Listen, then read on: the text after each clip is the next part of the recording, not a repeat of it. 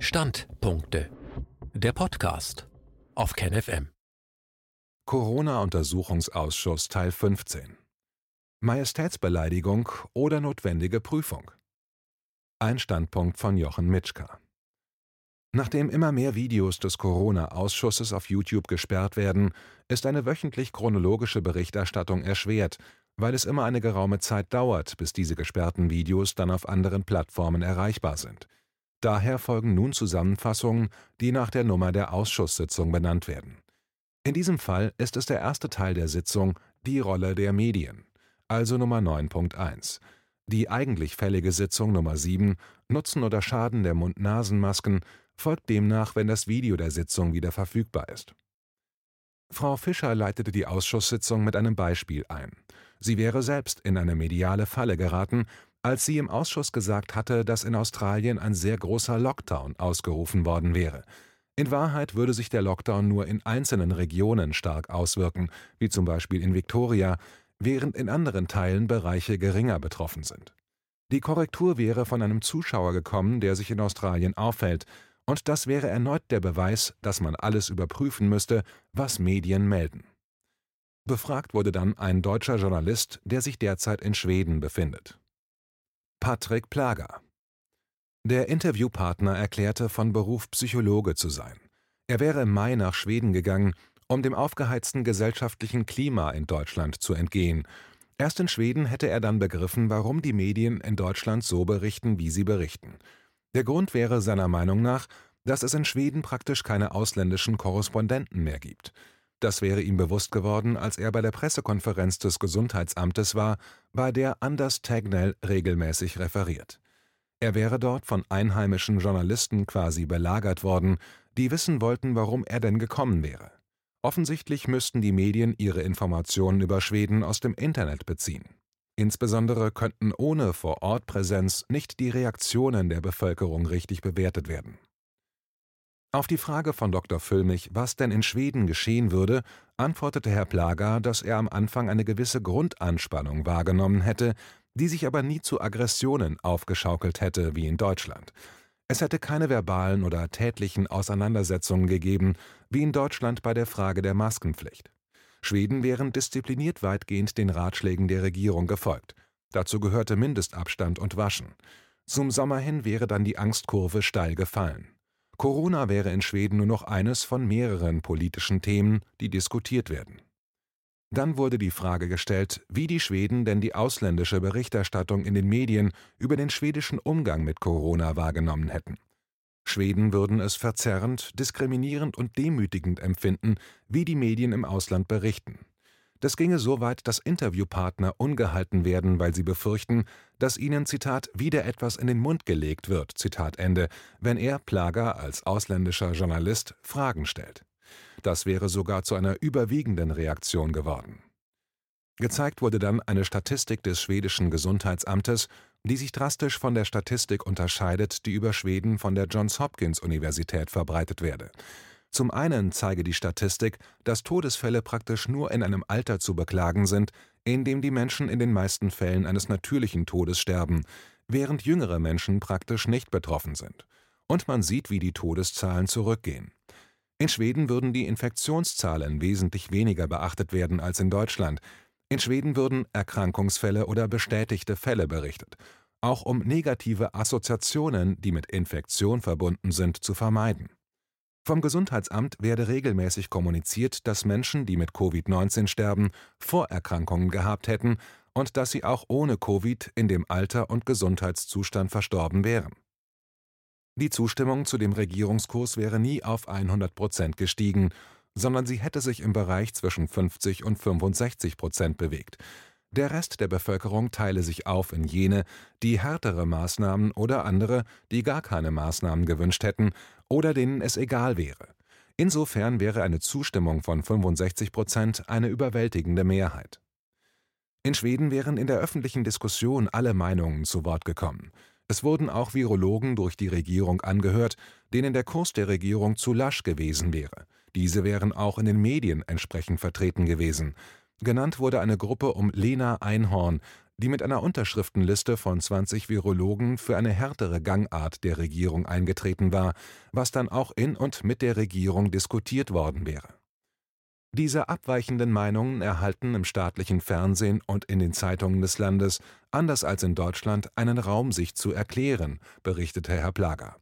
Das hätte aber die Meinung der Bevölkerung nicht verändert, die glaube, dass die staatlichen, aber unabhängigen Institutionen vertrauenswürdiger wären als freiberufliche Wissenschaftler oder Lobbygruppen. Auf die Frage, ob diese Dissidenten auch diffamiert worden wären, erklärte Herr Plager, dass es in Schweden diese Art der Verbalinjurien, die man aus Deutschland kennen würde, nicht geben würde. Die abweichenden Meinungen würden gleichberechtigt angehört und sachlich behandelt. Anders Tegnell würde niemals über andere Menschen sprechen sondern immer über die Sache, um die es geht. Er hätte niemals eine andere Position angegriffen, sondern immer seine Darstellung sachlich fundiert berichtet. Das wäre zu einem allgemeinen Umgangsstil in der Corona-Diskussion in Schweden geworden. Herr Plager wies darauf hin, dass Schweden schon vor Deutschland Maßnahmen ergriffen hatte, um die Ausbreitung des Virus zu verlangsamen. Zitat Am 28. Februar, als Herr Schade in Deutschland noch sagte, oder am 27. Februar, als Herr Schade noch öffentlich sagte, Covid-19 sei keine Gefahr für Europa, da hatte das schwedische Gesundheitsamt schon seine ersten Pressekonferenzen und hat die Strategien der Bereitschaft zum Reagieren auf Covid-19 dargestellt. Zitat Ende. Schweden wäre eine Mittelposition gefahren zwischen gar nichts tun, Anmerkung, wie Deutschland am Anfang, und einem aktionistischen Überreagieren, Anmerkung, wie Deutschland später, als man die Politik änderte. Schweden hätte von Anfang an eine transparente und nachvollziehbare Politik betrieben, ohne große Veränderungen, und dies würde in Schweden allgemein als erfolgreich angesehen. Auf die Frage, ob 5700 Verstorbene in Schweden anders erfasst würden als in Deutschland, also ob geprüft werden würde, ob sie direkt an Corona oder mit Corona gestorben wären, antwortete Herr Plager, dass er keine Autopsien kennen würde. Es hätte für die Öffentlichkeit ausgereicht, dass den Menschen kommuniziert wurde, dass die Opfer in einem Alter waren, in dem man üblicherweise stirbt. Er erwähnte dann seinen Vermieter, dass der ihm erzählte, dass die zwei alten Leute, welche er kannte und die mit der Diagnose Covid-19 gestorben wären, froh darüber gewesen wären, endlich von ihren Qualen erlöst zu werden. Vergleichbare Äußerungen hatte er drei oder vier Male von anderen Menschen gehört. Er hätte niemals gehört, dass es eine Katastrophe wäre, wenn diese alten Menschen sterben würden. Dennoch wären im April Empfehlungen herausgegeben worden, mit denen höhere Schutzmaßnahmen für Menschen in Altenpflegeheimen vorgeschlagen wurden, die dann von den meisten auch umgesetzt worden wären. Schweden hätte allerdings eine Kultur, wo man nicht der Meinung ist, dass alles angeordnet und befohlen werden muss, sondern es würden Empfehlungen herausgegeben, an die sich die meisten Menschen halten. Was aber nicht bedeutet, dass es keine Ausnahmen gäbe, weshalb es nie zu Situationen wie in Deutschland gekommen wäre, Anmerkung, bei denen alte Menschen in Einzelhaft blieben, obwohl sie lieber sterben wollten, als die Corona-Restriktionen zu erleiden. Die Schweden hätten ein großes Vertrauen in die Unabhängigkeit der Behörden. Sie würden nicht glauben, dass diese von Politikern benutzt werden, die nach Meinungsumfragen Karriere machen oder für Lobbygruppen wirtschaftliche Vorteile durchsetzen wollen. Es gäbe eine Tendenz beim Gesundheitsamt nach Verbindungen zu suchen. Am Tag der Befragung wäre mit Sicherheit bei der Pressekonferenz ein großes Thema der ehemalige Staatsepidemiologe Johann Giesecke. Dieser ist Berater des Gesundheitsamtes. Ihm werde unterstellt, er hätte das Gesundheitsamt von Anfang an in eine falsche Richtung gelenkt und schon Ratschläge erteilt, bevor er als offizieller Berater auf Honorarbasis beauftragt worden war. Das wären Einflüsse von außen auf das Amt, die hinterfragt werden, weil sie in Schweden als Skandal gelten. In der schwedischen Verfassung wäre festgelegt, dass die Regierung die Behörden auf ihrem Fachgebiet nicht anweisen darf, anders als zum Beispiel in Großbritannien, wo die Gesundheitsbehörden zunächst eine Politik wie Schweden betreiben wollten, dann aber von der Regierung angewiesen wurden, den Lockdown durchzusetzen, wäre eine solche Einflussnahme in Schweden nicht möglich. In Schweden hätten die Regierung und das Parlament durchaus die Entscheidungsbefugnis, und die Regierung hätte erweiterte Befugnisse vom Parlament erhalten, aber sie kann den Behörden keine Anweisungen geben, weshalb der Regierung die Rechtfertigung fehle, erweiterte Maßnahmen zu beschließen. Die Regierung hätte zwar die Befugnis, die Schulen zu schließen, aber die Gesundheitsbehörde kann nicht angewiesen werden, einen Rat dazu zu geben, und dann wäre die Schulschließung gegen den Rat der zuständigen Fachbehörde, was politisch in Schweden unmöglich wäre. Herr Plager wies darauf hin, dass die Medien in Schweden keinerlei Hemmungen hätten, eben auch die Vertreter der staatlichen Meinung im Fall von Corona anzugreifen, wie der Fall Giesecke zeige, im Gegenteil zu Deutschland. Die Minderheit der Fachleute, zu denen 20 Virologen gehören würden, welche eine Petition für härtere Maßnahmen eingereicht hätten, wären durchaus in allen Medien vertreten gewesen. Totschlagargumente wie in Deutschland gäbe es von keiner Seite in Schweden, zumindest nicht in den offiziellen Medien. Die entscheidende Leitfigur für eine ruhige und nicht panikerzeugende Kommunikation wäre Anders Tegnell. Wenn man aus seiner Pressekonferenz käme, könne man einen Artikel über die Corona-Situation in der ganzen Welt schreiben, da alle Zahlen genannt werden würden. Dr. Füllmich meinte, dass er den Eindruck habe, dass praktisch alle Medien in Deutschland der Paniklinie des Innenministeriums folgen würden, was in Schweden wohl nicht der Fall gewesen wäre. Herr Plager antwortete, dass die Medien in Schweden genauso reagiert hätten wie in Deutschland, wenn die Politik der Regierung eine andere, also wie in Deutschland gewesen wäre. Man müsse sich nur die Unterschiede bei den Pressekonferenzen von Herrn Wieler in Deutschland und Tegnell in Schweden anschauen, und zwar live dabei sein und dann die Wirkung der Menschen sehen und spüren, während man selbst verunsichert ist und einen Rettungsanker sucht. Dann würde man die Reaktionen der Medien verstehen.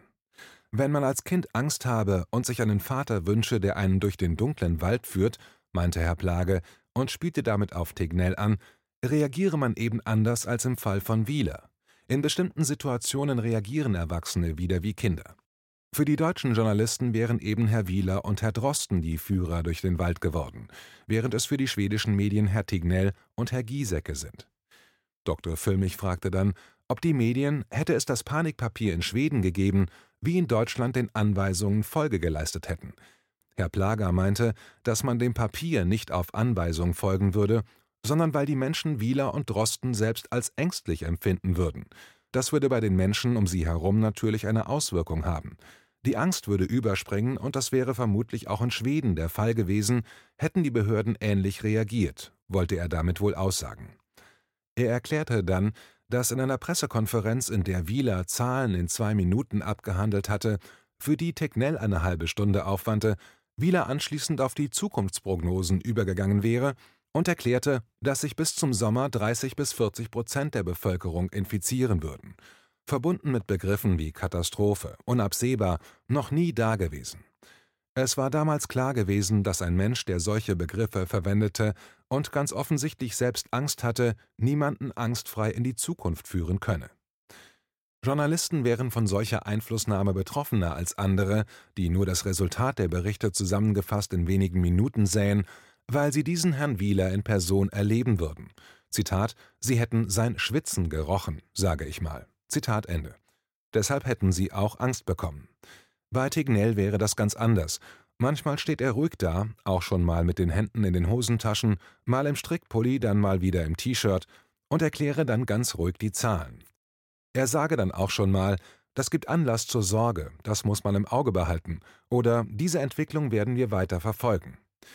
Das wäre, warum ihn die Menschen in Schweden lieben würden und gerade jene, die große Angst vor Corona hätten. Da gäbe es einen Tätowierer in Stockholm, der Anders Tegnell Tattoos machen würde. Dieser meinte, dass Tegnell die Schweden an ihre Mütter und Väter erinnern würde. Dieser Tätowierer, wie andere Menschen, die Tegnell Fanclubs gegründet hätten, würden betonen, wie sicher und geborgen sie sich bei ihm fühlen. Tegnell hätte immer wieder gesagt, dass man lernen müsse, mit dem Virus zu leben. Wenn man drastische Maßnahmen wie Lockdowns ergreifen würde, wäre vielleicht kurzfristig etwas bewirkt, aber nicht langfristig. Aber er vertrat das immer ohne Angriffe gegen Andersdenkende. Dr. Wodak schaltete sich ein und bemerkte in Hinsicht auf das Vertrauen der Schweden in ihre Behörden und den Unterschied zu Deutschland, Zitat, eine Institution ist dann korrupt, wenn sie entweder von der Politik oder von der Wirtschaft gesagt bekommt, was sie tun soll und wie sie entscheiden soll. Und wenn der Einfluss der Politik und der Wirtschaft zu groß wird, dann kann man den Institutionen selber, die wir ja eigentlich erschaffen haben, damit sie uns beraten, dann kann man ihnen eben nicht mehr vertrauen, dann sind sie überflüssig, dann schaden sie mehr, als sie nützen. Zitat Ende. Deutschland wäre hinsichtlich der Integrität der Institutionen, wie zum Beispiel der Medien, auf das Niveau eines Entwicklungslandes abgesackt. Er begründete das mit Hinweisen, wie Medien einem bestimmten Narrativ Folge leisten würden oder wie sie gegenüber Wirtschaftsunternehmen agierten. Man könne in Deutschland alles kaufen, wenn man genügend Geld hätte. Es gäbe so viele direkte Einflussnahmen mit Geld und ohne auf die wichtigen Institutionen, auf die man sich bisher glaubte verlassen zu können, dass diese nun unglaubwürdig geworden wären. Man müsse die institutionelle Korruption in Deutschland bekämpfen, um das Vertrauen wiederherzustellen. Ausblick In der nächsten Zusammenfassung wird Professor Dr. Michael Mayen befragt, der die Situation aus soziologischer und historischer Sicht analysieren wird